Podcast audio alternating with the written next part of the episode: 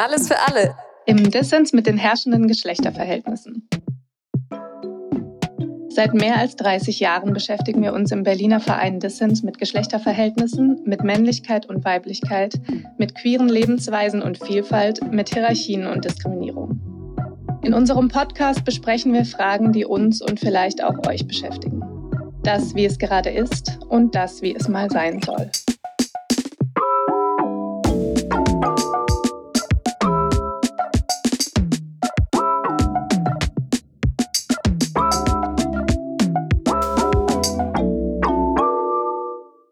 Hallo und willkommen zum zweiten Teil unseres Gesprächs mit Malte Teubrich. Mein Name ist Sarah, mein Pronomen ist sie. Mein Name ist Ulla, mein Pronomen ist auch sie. Und Malte verwendet keine Pronomen. Im ersten Teil unseres Gesprächs haben wir darüber gesprochen, was wir unter sexualisierter Gewalt verstehen, was spezifisch ist für Kinder und Jugendliche, die betroffen sind von sexualisierter Gewalt. Und wir haben unterschiedliche Täterstrategien benannt. In dieser zweiten Folge unseres Gesprächs geht es darum, was sexualisierte Gewalt mit Geschlecht zu tun hat. Einmal vorweg als Rahmung ist uns wichtig zu sagen, wir leben in einem stark hierarchisch strukturierten und gewaltvollen Geschlechterverhältnis, das Männer bzw. Cis-Männer gegenüber Frauen, nicht-binären und Transpersonen privilegiert. Trotzdem haben auch Männer in diesem Verhältnis Probleme und diese Probleme ergeben sich aus dem patriarchalen Geschlechterverhältnis das Männer wiederum eigentlich privilegiert. Was hat sexualisierte Gewalt denn mit Geschlecht zu tun? Hm. Oder Geschlechterverhältnissen? Also ich würde sagen, eben, der erste Punkt, der da ganz zentral ist, ist der, den wir ja schon angesprochen haben. Wer übt sexualisierte Gewalt aus, aber auch wer erlebt sie? Und das, also, es ist überproportional wie viele Frauen und wie viele Transen, nicht-binäre oder Interpersonen sexualisierte Gewalt erleben. Also, dass halt bei Frauen oder Mädchen halt unterschiedliche Zahlen wieder, deswegen für diese Zahlendrescherei immer so ein bisschen anstrengend oder schwierig, aber dass da 20 bis 30 Prozent irgendwie im Laufe des Lebens sexualisierte Gewalterfahrungen machen, kommt es auch immer auf die Definition drauf an, was man unter Gewalt versteht. Sonst wären es wahrscheinlich deutlich mehr. Ähm, und bei trans- inter nicht-binären Menschen liegt die Zahl irgendwo zwischen 50 und 80 laut den so Studien, die es gibt. Gibt super wenig, aber genau. Und ich finde, das zeigt schon mal, also wer diese Gewalt erlebt, das ist sehr, sehr unterschiedlich. Bei Männern oder Jungen gibt es dann irgendwas zwischen 5 und 10 oder 15 Prozent, die Zahlen, die da meistens herangezogen werden. Das, also das hat was mit Geschlecht zu tun, auch wer dann die Täter sind. Diese Zahlen sind, wie ja Malte schon sagt, mit Vorsicht zu genießen. Einerseits in Bezug auf Mädchen und Frauen variieren die Zahlen je nachdem, welche Altersgruppen wir angucken und auch was als sexualisierte Gewalt definiert wird. Laut einer deutschlandweiten Studie des BMFSFJ aus dem Jahr 2004 zum Beispiel erlebt jede siebte Frau in Deutschland im Laufe ihres Lebens strafrechtlich relevante Formen sexualisierte Gewalt. Und 60 Prozent aller Frauen in Deutschland haben sexuelle Belästigung erlebt. Und in Bezug auf inter-, trans- und nicht-binäre Personen ist es auch schwierig, überhaupt äh, verlässliche Zahlen zu nennen, weil es kaum Studien gibt, die explizit inter-, trans- und nicht-binäre Personen ansprechen und die Geschlecht überhaupt auf eine nicht-binäre Art und Weise unterteilen und erheben. Also eine Studie, die von vornherein ähm, eine Unterteilung der Teilnehmenden in männlich und weiblich verlangt, kann überhaupt nicht erfassen, inwiefern intertrans und nicht-binäre Personen betroffen sind. Ich würde auch sagen, die Art und Weise, wie diese Gewalt ausgeübt wird, hat auch ganz viel mit Geschlecht zu tun. Nämlich genau dieses, also der, der, die Lust an der Macht, die dabei ausgeübt wird, würde ich sagen, ist etwas relativ Männliches. Also das hat eine patriarchale Komponente von, ich kann mir erlauben oder erlaube mir, hier einer anderen Person zu schaden, Dominanz über die auszuüben auf einer sexuellen Ebene, um mich damit selber aufzuwerten, um meine Lust zu steigern, äh, das ist was sehr vergeschlechtlichtes. Also das spiegelt sich dann auch wieder in den Zahlen wieder, wer ist hier Täterin. Äh, und deswegen sind es überproportional Männer. Also das wird durch eine bestimmte männliche Sozialisation auch näher gelegt. Ne? Also das finde ich jetzt auch nicht so die ganz so leichte Formulierung, aber es passt halt so in Männlichkeitsanforderungen. Also ich muss dominant gegenüber anderen Menschen sein.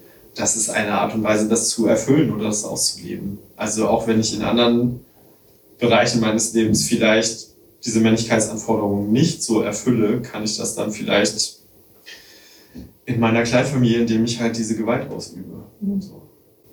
Ich würde auch sagen, viel von so zumindest heterosexuell gedachter Sexualität ist ja schon total gewaltvoll. Also die Vorstellung davon, weiß ich nicht, wie Sex funktioniert in Mann-Frau-Beziehungen, ist ja super oft genau durch diese Machtachsen geprägt. Wer ist dominant, wer nicht, wer ist aktiv, wer ist passiv. Das sind ja total diese Vorstellungen, die diese Machtachse in sich tragen, drinnen oder so. Was ja nicht heißt, dass nicht auch das lustvoll gelebt werden kann, aber. Unabhängig von, also über Sexualität hinaus, wie, weiß ich nicht, Eroberung gedacht wird. Mhm. Und, äh Na und ähm, ich würde sagen, apropos Anforderungen, ja nicht nur mit der Anforderung Dominanz auszuüben äh, oder höher gestellt sein als andere und das Entitlement oder die Berechtigung haben, das zu tun, ist eine Männlichkeitsanforderung, sondern immer noch sehr stark, genau, Verfügungsgewalt über Frauen. Mhm.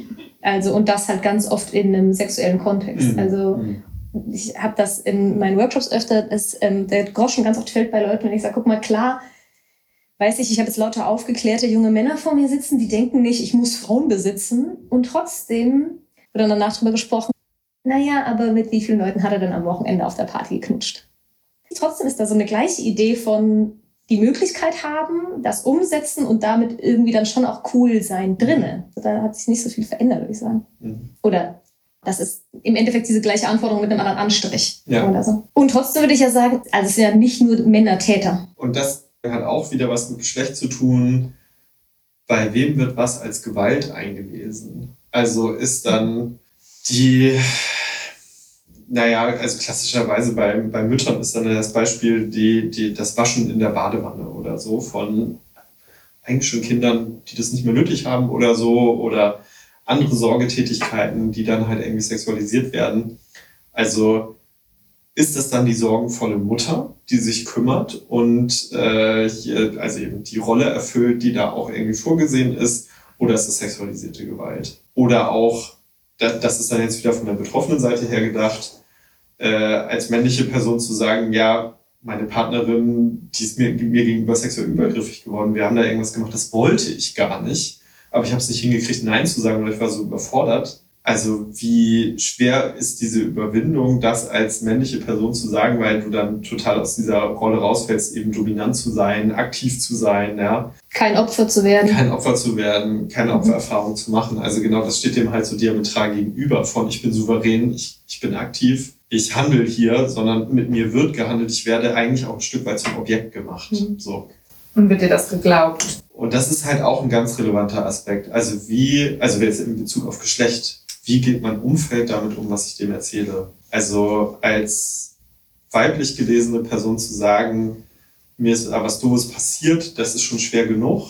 Das ist auch nicht sicher, dass die Leute glauben. Und trotzdem gibt es dazu haufenweise Erzählungen. Also da gibt es eine MeToo-Bewegung, da gibt es jahrzehntelange feministische Kämpfe zu aus männlicher Perspektive sieht das deutlich karger aus. Also da gibt es auf jeden Fall auch Erzählungen, da gibt es auch Bewegungen. Naja, das ist auf jeden Fall schwieriger, äh, sich in so einen, ich sag jetzt mal, einen Kanon zu stellen und zu sagen, ja, hier sind ganz viele Leute, die haben sich schon vor mir geoutet, in Anführungsstrichen, und haben öffentlich gemacht, hey, mir ist sexualisierte Gewalt widerfahren. Mhm. Ich meine, das ist seit 2010 in Deutschland ein bisschen einfacher, seitdem einfach auch viele Männer in der Öffentlichkeit sind und darüber reden.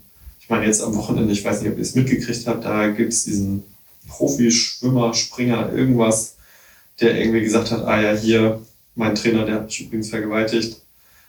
Also es, es wird auf jeden Fall sagbarer, aber ich habe den Eindruck, der Korridor ist auf jeden Fall immer noch ein anderer.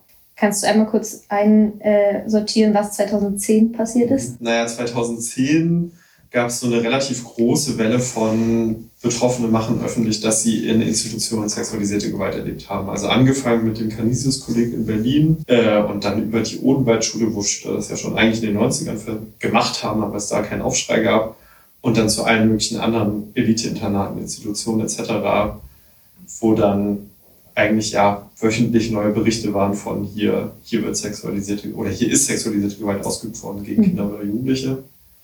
Und auch da total interessante Geschlechterperspektive. Das waren vor allem im Vordergrund stehen Männer, die mhm. das gemacht haben.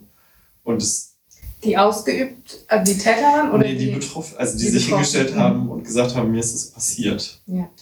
Und das hat auf jeden Fall eine andere Ebene an öffentlicher Aufmerksamkeit bekommen als mhm. die Jahrzehnte feministischer von Frauenseite Arbeit dazu, die es davor gab. Und das finde ich schon auch interessant. Also, also Geschlecht spielt da einfach so eine zentrale Rolle. Das geht dann auch darum, wer kriegt hier eigentlich als Betroffene welche Aufmerksamkeit, welche Gelder werden dann locker gemacht. Schon auch schwierig. Mhm. So. In diesem ganzen Verhältnis finde ich auch schwierig, dass das nicht ein Gegeneinander wird. Also mhm. ich bin sehr stark damit sozialisiert worden, klar zu machen und wichtig zu machen, Geschlechterverhältnisse, so wie sie im Moment sind, sind gewaltvoll.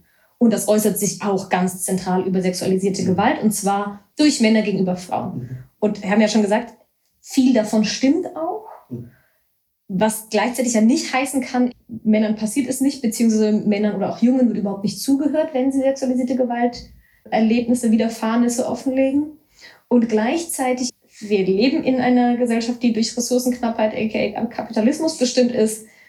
Das heißt, man kommt ganz schnell in Konkurrenz da drin, statt irgendwie in ein gemeinsames, ähm, gemeinsamen Kampf quasi. Und das finde ich total schwierig. Also dann zu sagen, ja sicher ist es ganz dringend notwendig, heißt nicht Beratungsstellen für Männer, die im Kinder- und Jugendalter, aber auch im Erwachsenenalter sexualisierte Gewalt haben, Aufklärungskampagnen dazu und so weiter. Ohne dabei halt diesen Fehlschluss zu machen, naja, mit Mädchen und Frauen haben wir uns ja jetzt genug beschäftigt. Das lassen wir jetzt hinten überfallen oder sowas. Ne? Also, dass das nicht aus dem Blick gerät hat durch sozusagen. Ja. Also das auf jeden Fall zum einen. Ne? Also ich finde auch, das lässt sich überhaupt nicht gegeneinander ausspielen, weil ja, nur weil es seit Jahrzehnten schon gesagt wird, heißt es nicht, dass es heute nicht mehr passiert oder weniger passiert. Also das, das wäre total der Trugschluss. Ja. Und das heißt auch nicht, dass diese Beratungsstellen gut finanziert sind. Also die könnten auch weiterhin viel mehr Förderung gebrauchen. Mhm. Ähm, und gleichzeitig sind wir jetzt aber auch bisher viel auf der Ebene Männer, Frauen. Mhm, ja. Und also das finde ich auf jeden Fall auch spannend bei dem Thema, weil wirklich erst seit kurzem in Deutschland überhaupt, also auch statistisch erhoben wird, gibt es überhaupt sexualisierte Gewalt gegen Transinter, nicht-binäre, also halt Menschen, die jetzt nicht in diese cis-geschlechtliche Norm fallen mit jetzt eine Ausnahme von einer Studie, die das Migras mal vor ein paar Jahren gemacht hat, so eigentlich eine Vorreiterstudie in dem Feld. Diese, diese Erzählung rund um sexualisierte Gewalt, die sind so binär gedacht, mhm. dass es ganz schwierig ist, da rauszukommen auch. Und zu gucken, ah ja, wie ist das eigentlich in Konstellationen, wo, also zum Beispiel lesbische Beziehungen, wie ist es da mit Gewalt, wie ist es äh, mit sexualisierter Gewalt im medizinischen Kontext gegenüber Inter, Mhm. Also was ist mit den ganzen OPs, die da im Kindesalter passieren? Ist das nicht auch vielleicht eine Form von sexualisierter Gewalt? Ich würde ganz klar ja sagen. Oder bei Trans, wenn es eine, also im Transitionsprozess bei einer Gutachtenerstellung dann irgendwelche ja. sehr intimen Fragen gestellt werden mhm. zu sexuellen Vorlieben oder wie Leute Sex haben und das dann in eine Bewertung davon, ob du transitionieren darfst oder nicht, mit einfließt und du da in der Machtposition oder in der Ohnmachtsposition bist, dann darauf antworten zu müssen und nicht sagen zu können, hey, stopp, Moment, das ist mir jetzt hier viel zu intim, das geht sie gar nichts an. Mhm. Oder also den Mut muss man erstmal aufbringen. Also das ist, finde ich, eigentlich nochmal interessant, da zu gucken, wo sind da eigentlich die Selbstverständlichkeiten von wem gegenüber sind bestimmte Sachen als medizinisch indiziert oder mhm psychologisch nützlich, sinnvoll angebracht, mhm. geframed, gelabelt und wie wäre es bei einem Kind oder Jugendlichen, das cisgeschlechtlich ist, wäre das nicht ganz klar sexualisierte Gewalt. Mhm. Und wie sehr ist auch die eine, eine im Prinzip mehrheitsgesellschaftliche Perspektive oder Blick auf Körper von Transpersonen objektifiziert werden, mhm. exotisiert, mhm. schon auch sexualisiert, würde mhm. ich sagen ein voyeuristischer Blick da drauf. Also das alles lässt sich schon auch unter mhm. der Perspektive sexualisierte Gewalt mhm. diskutieren. Mhm. Klassisches Beispiel so Personen mit nicht eindeutiger Geschlechterperformance, die dann irgendwie, wo dann irgendwelche Leute auf Klo gehen und hier, ich muss, ich will mich mal vergewissern, was hast du denn jetzt eigentlich da unten rum und dann irgendwie die Hose runterziehen mhm. oder so. Ne? Also, oder auch äh, bei Interkindern, bei Jugendlichen, wo dann ganze, also ich hoffe, das passiert nicht mehr, aber wo es auf jeden Fall Fälle gab, wo ganze Medizinklassen äh, während des Studiums dann, also den, die denen vorgeführt wurden und mhm. gezeigt wurde, hier, guck mal, so ein besonderes Geschlechtsorgan werdet ihr nie wiedersehen oder mhm. so. Auch von Transpersonen kenne ich diese Geschichten. Sie eigentlich, keine Ahnung, mit einem gebrochenen Fuß äh, im mhm. Krankenhaus sind mhm. und dann kommt plötzlich das komplett der Ärztin-Team vorbei, um sich nochmal die Transperson auf der Station anzugucken. Mhm. Also, ja. Was ich total interessant finde, also in zwei Richtungen. Einerseits, dass das jetzt das Spektrum viel größer macht, was ist sexualisierte Gewalt, auch im, im Sinne welcher Handlungen, weil ich also tatsächlich mhm. auch diesen Fehlschluss, sag ich mal, mache, in erster Linie, wenn ich über sexualisierte Gewalt nachdenke, tendenziell über zwischenmenschlich auf einer Zweier- oder auf mehreren Ebenen, aber in solche Handlungen zu denken, die irgendwie sexualisiert sind und das ja eine ganz eine systemische Ebene auf eine Art und Weise reinholt oder eben eine ganz gesellschaftliche Perspektive oder so, die ich zum Teil sagen würde, die es auf CIS-Frauen auch weiterhin gibt. Also diese Art von Objektifizierung ja. ist ja auch weiterhin was ist das. Ähm, und gleichzeitig habe ich noch was anderes gedacht, und zwar, ob das Ganze nicht auch andersrum funktioniert. Was du am Anfang vielleicht reingebracht hast, was ich jetzt persönlich durch so Catcalling kenne, dass ich ganz stark das Gefühl habe, mir wird dadurch ein Platz zugewiesen. Mhm. Also, dass diese Form von Leute sexualisieren nicht nur stattfinden kann, weil die Machtachse schon existiert, sondern die auch wieder dadurch affirmiert wird. Mhm. Also genau die Personen halt immer sexualisiert und exotisiert werden, die ohnehin halt nicht in der Dominanzposition stehen ja. oder so würde ich zum Beispiel auch bei Transpersonen total sehen, die dann irgendwie sexualisierte Gewalt erfahren aufgrund ihres Transseins. Ja, und ja in, im Endeffekt die, also das ohnehin mit ganz vielen anderen Diskriminierungsverhältnissen in Überschneidung liegt. Ne? Also um bei dem Sexualisierungspunkt zu bleiben, schwarze Menschen sind ja auch ganz massiv sexualisiert worden mhm. in so einem rassistischen und eben sexualisierenden Bild oder werden es immer noch ich würde sagen, das zieht sich durch ganz viele Diskriminierungsverhältnisse oder eben Machtverhältnisse. Aber ja nicht nur. Es ist ja auch ein Fehlschluss zu denken, es, sexualisierte Gewalt passiert nur Leuten, die diskriminiert werden. Das stimmt ja auch nicht. Mhm. Und ich würde noch einmal kurz darauf eingehen, also wir reden jetzt ganz viel über Sexualisierung mhm. und ich würde sagen, es gibt aber auch den, also das Unsichtbarmachen für Gruppen, die zum Beispiel entsexualisiert werden. Also es ist ganz viel bei bestimmten Leuten, die behindert werden, also wo dann halt den Sexualität abgesprochen mhm. wird. Also die haben gar keine Sexualität, die wollen gar keine Sexualität leben. Mhm. Und wo, wenn denen dann sexualisierte Gewalt widerfährt, das abgetan wird. Also entweder als Fantasie oder Träume oder was weiß ich. Und also das dann auch nochmal eine Hürde darstellt, überhaupt gehört zu werden. Welche Rolle spielt das eigene Geschlecht oder das zugewiesene Geschlecht im Zweifelsfall für mich als betroffene Person im Kinder- und Jugendalter gegenüber im Erwachsenenalter?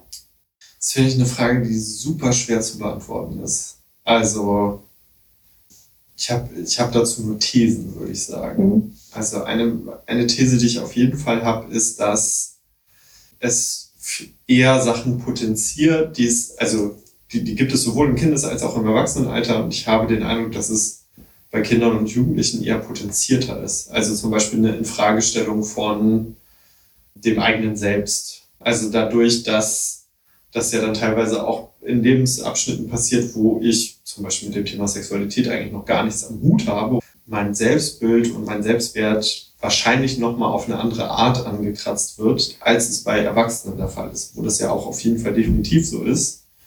Oder nicht immer bei allen, aber Mhm. Genau, grundsätzlich ist die, die Möglichkeit gegeben. Also, dass es so manche Sachen nochmal verschärft, ist so mein Eindruck. Und ich würde sagen, kann ich mir überhaupt helfen? Kann ich mir Hilfe suchen? Welche Möglichkeiten habe ich zur Hilfesuche? Aber das ist dann auch wieder nicht geschlechtsabhängig. Genau, was ja eine These sein könnte. Ne? Also jetzt ähm, mit der Idee, dass es gibt ein gesellschaftliches Bild, das zeigt, sexualisierte Gewalt passiert Mädchen und Frauen trans nicht-binäre Personen werden sowieso nicht gedacht und Männern passiert das definitiv nicht. Dass es eine These wäre zu sagen, okay, es ist für Jungs noch schwieriger Gehör zu finden oder sich zu äußern. Mhm. Aber als für erwachsene Männer würde ich zum Beispiel nicht sagen. Ah, ja. Also das könnte ich jetzt nicht guten Gewissens behaupten. Ja, ja. Also da habe ich das Gefühl, das ist wahrscheinlich relativ ähnlich. Ja. Beziehungsweise dann, also die Schwierigkeiten, die ich dann sehe von, ja, als Kind wird mir halt weniger, weniger schnell geglaubt oder es wird abgetan, weil ich, ich kann, ich habe vielleicht auch nicht das richtige Vokabular dafür. Mhm. Das gilt dann aber auch für die gleichaltrigen Mädchen oder an, anders positionierten Kinder. Also jetzt geschlechtlich positioniert. Also das, Nee, ich glaube, das ist irgendwie, also da kann, oder würde ich mich jetzt aus dem Fenster nehmen, mhm. da irgendeine klare Aussage zu machen. Ich finde, es gibt im gesellschaftlichen Diskurs ja noch einen anderen, einen anderen Strang, der ganz stark mit Geschlecht, aber auch mit sexueller Orientierung vor allem verknüpft ist und sexualisierter Gewalt. Und zwar, dass es so eine Idee gibt oder so einen pathologisierenden Blick, der sagt, du bist deswegen dieses Geschlecht oder du hast deswegen diese sexuelle Orientierung weil dir sexualisierte Gewalt widerfahren ist. Also wo das quasi wie so eine Begründung für eine vermeintlich normabweichende Art von Sexualität oder Geschlechtlichkeit herhalten muss, herangezogen wird. Also was man ja selten zu äh, Cis-Personen und heterosexuellen Personen, zu denen wird das selten gesagt, ach, du bist bestimmt hetero, weil du mal sexualisierte Gewalt, Gewalt erlebt hast. Ähm, und ich mir schon vorstellen kann, oder ich weiß nicht, frage ich dich als die Person, die da mehr Expertise hat, dass auch das, was mit zumindest erwachsenen Personen macht, ich weiß nicht, ob mit Kindern und Jugendlichen auch, ähm, weil sie mit diesen, mit diesen Bildern oder mit diesen Vorstellungen oder Vorurteilen oder Pathologisierungen konfrontiert werden. Mhm. Ich würde sagen, das ist so eine von den Sachen, die so ganz massiv auf, wenn man jetzt den Begriff verwenden will, Identitätsfindungsprozesse so einwirken. Also genau, bin ich jetzt schwul, weil ich sexualisierte Gewalt erlebt habe? Oder hat sich, also hat der Täter jetzt mir, also ist der mir gegenüber übergriffig geworden, weil ich schwul bin? Oder bin ich schwul, weil ich sexualisierte Gewalt durch eine Frau erlebt habe? Also so, ne, all solche, solche Fragezeichen kommen da auf jeden Fall auf, die ganz viel mit heteronormativen Erzählungen zu tun haben. Mhm.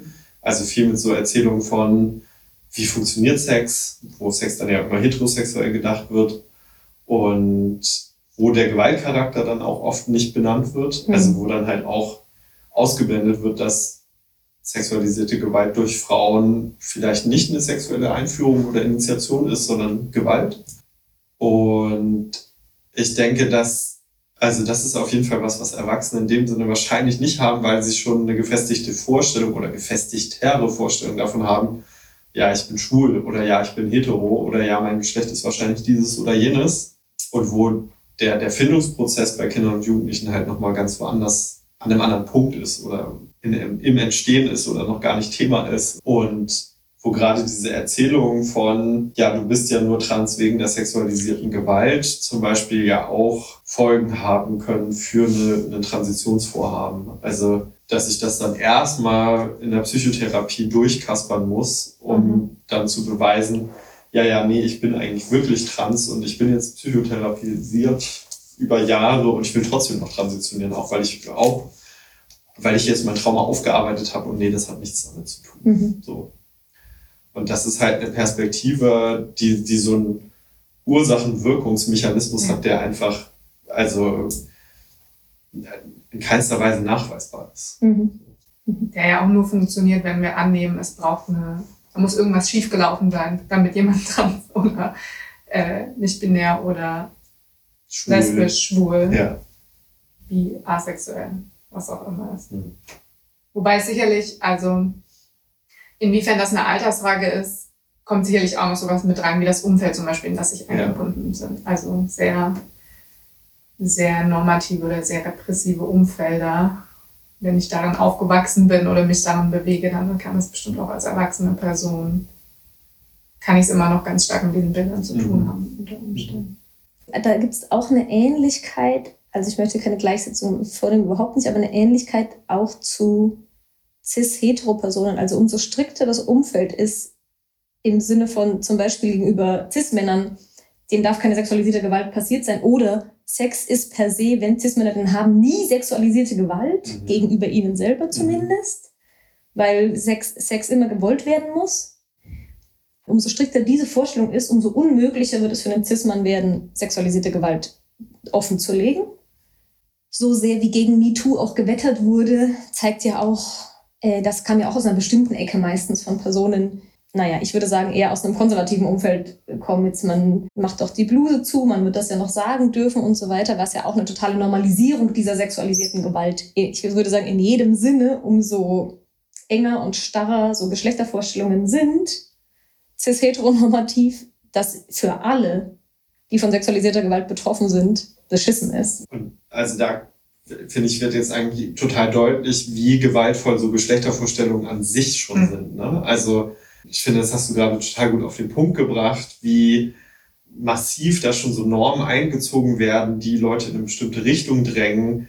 Und wenn ich eine andere Erfahrung dazu mache, dann ist es mir ganz schwer, damit umzugehen, irgendwas zu sagen und Hilfe zu suchen. Und das, also das verweist ja darauf, dass wir da drin nicht frei sind. Was ja schon einen massiven Unterschied macht, denke ich, in dem, wie damit eben umgegangen werden kann. Also wenn die Sachen nicht passieren dürften eigentlich, und das so stark an Geschlecht geknüpft wird, nicht nur, was kann ich dann sagen oder erzählen, kriege ich Hilfe oder nicht, sondern auch eben, in welchem, wie kann ich darüber überhaupt nachdenken oder das überhaupt verarbeiten oder so. Kann ich es überhaupt wahrnehmen? Mhm. Also nehme ich das überhaupt als Gewalt wahr oder als normal? Das gehört ja. halt dazu, das ist so.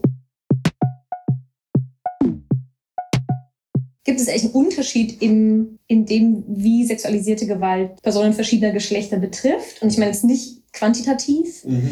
sondern zum Beispiel, wie das verarbeitet wird, aber auch zum Beispiel eben, wie das wahrgenommen wird, wie das gehört wird durch andere. Und ich meine, ein paar Sachen haben wir auch schon benannt. Ich habe aber im Moment das Gefühl, es gibt eigentlich mehr Gemeinsamkeiten als Unterschiede. Das würde ich auch so sehen. Also ich würde sagen, es gibt punktuell Unterschiede, die auch bedeutsam sind. Also wie zum Beispiel dieses Vorurteil, was ich nur gegenüber Männern kenne, also dass wenn denen sexualisierte Gewalt widerfahren ist, dass die auch selber Täter werden. Also das habe ich noch, noch nie tatsächlich in Bezug auf andere Geschlechter gehört ich habe das von Betroffenen selber gehört, dass, dass Frauen sich dann fragen, ah ja, wie, wie kann ich denn eigentlich mit meinen Kindern gut umgehen und wie viel Nähe und Distanz und so. Aber dass die Frage von außen sehr aktiv auch herangetragen wird, das habe ich bisher nur von Männern gelesen oder gehört. Und also das ist zum Beispiel so ein klassisches Beispiel. Oder also auch diese Vorstellung von eben, hat meine sexuelle Orientierung jetzt was damit zu tun, dass das betrifft dann halt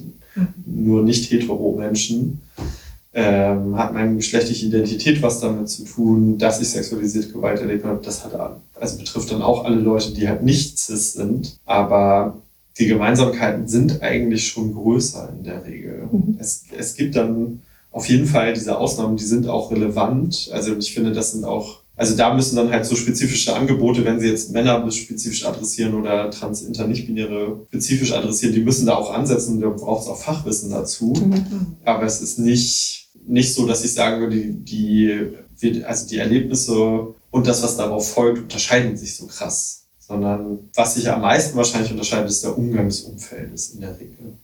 Und das mhm. ist dann aber auch wieder sehr umfeldsabhängig. Ich habe mich gerade gefragt, ob nicht die Frage nach, was hat das jetzt mit meiner Geschlechtsidentität gemacht, nicht nur nicht cis- und endogeschlechtliche Personen betrifft, sondern auch cis-Männer. Also weil ja Opfererfahrung auf eine Art und Weise ein Bruch mit männlichen Identitäten sein kann. Also ob da nicht auch eigentlich eine Gemeinsamkeit liegt im Zweifelsfall mhm. und nicht nur ein Bruch oder nicht nur ein Unterschied. Nur dass es von außen nicht herangetragen wird. Eine Frage, die ich dann oft kenne, die sich Leute selber stellen, aber auch von außen herangetragen wird, ist auch die Frage, bist du jetzt schwul? Wo mhm. ja auch so mitschwingt, bist du jetzt eigentlich noch ein mhm. richtiger, in Anführungsstrichen, Mann? Mhm. Ähm, also da wird ja schon auch eine gewisse Form von oder eine gewisse Art geschlechtlicher Identität in Frage gestellt, mhm. dadurch, dass ich mich offenbare und erzähle mir sexualisierte Gewalt widerfahren. Mhm. Also ob, ob da dann nochmal mehr eine Gemeinsamkeit ist, bei Mädchen oder Frauen, denen sexualisierte Gewalt widerfährt. Ich würde sagen, da gibt's halt eher die Erzählung von, ja, das passiert. Ja, genau. Und es passt halt, also jetzt wieder in dieser heteronormativen Vorstellung von, wer ist aktiv, wer ist passiv, wem werden, werden welche Rollen zugeschrieben, wer, ist, wer muss durchsetzungsfähig sein, da passt das natürlich total gut rein. Und wird dementsprechend auch ganz stark normalisiert. Ja. Und auch, ich habe äh, ich habe das Zitat jetzt leider nicht ähm, wortwörtlich parat, aber in dem Buch ja heißt Ja von Rona Torrens, so, so, ähm, so feministische Debatten um Zustimmungsprinzipien geht sozusagen. Da gibt es dieses eine Zitat, das mich ganz doll berührt hat, wo eine Person sagt, ähm, so Vorstellungen von Konsens, also zu was überhaupt auch Ja sagen zu können, das sind massiv privilegierte mhm. ähm, Positionen, die man haben muss, um das zu können, wenn dir dein Leben lang beigebracht worden ist, dass du nicht liebenswert bist, dass du möglichst, dass du jedes bisschen an Zuneigung und Aufmerksamkeit, was du bekommst, dankbar annehmen sollst. Und es ist wahnsinnig schwer, jemals Nein zu sagen. Mhm. Ne? Und ich glaube, das zählt ja, das gilt für ganz, ganz viele Personen, unter anderem Cis-Frauen. Ich glaube ganz stark auch für trans- und nicht-binäre Personen, Interpersonen. Aber darüber hinaus auch für Personen, die ansonsten irgendwie nicht in ein Körperbild, Normbild passen oder sowas. Also die nicht einem Schlankheitsideal entsprechen, die nicht einem vermeintlichen Gesundheitsideal entsprechen. Ich, ne, also so gar nicht, ich kann gar nicht Nein sagen in dem Moment, weil ich auch erstmal dankbar bin dafür, dass irgendwer mich, weiß ich nicht, attraktiv findet, Sex mit mir haben möchte, mhm. sonst irgendwas. Genau. Und ich finde das, ich finde das schon einen springenden Punkt, ähm, was vielleicht ein bisschen auf einer anderen Ebene liegt, weil das eben jetzt keine, ähm, jetzt ich gerade nicht denke an Handlungen, die so, ähm, die explizit gewaltvoll sein wollen, sondern eben sexuelle Situationen, die durchaus grenzüberschreitend oder, übergriffig sein können, quasi. Ja. Genau.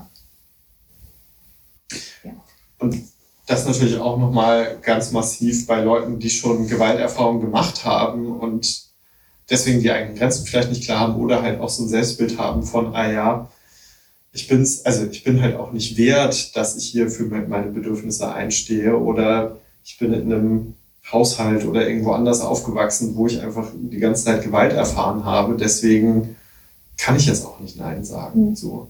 Und kann ich auch nicht Ja sagen, weil mhm ist ja, passiert mir ja eh, mhm. egal was ich tue. Mhm. Und habe ich da Vorbilder für? Also, ja.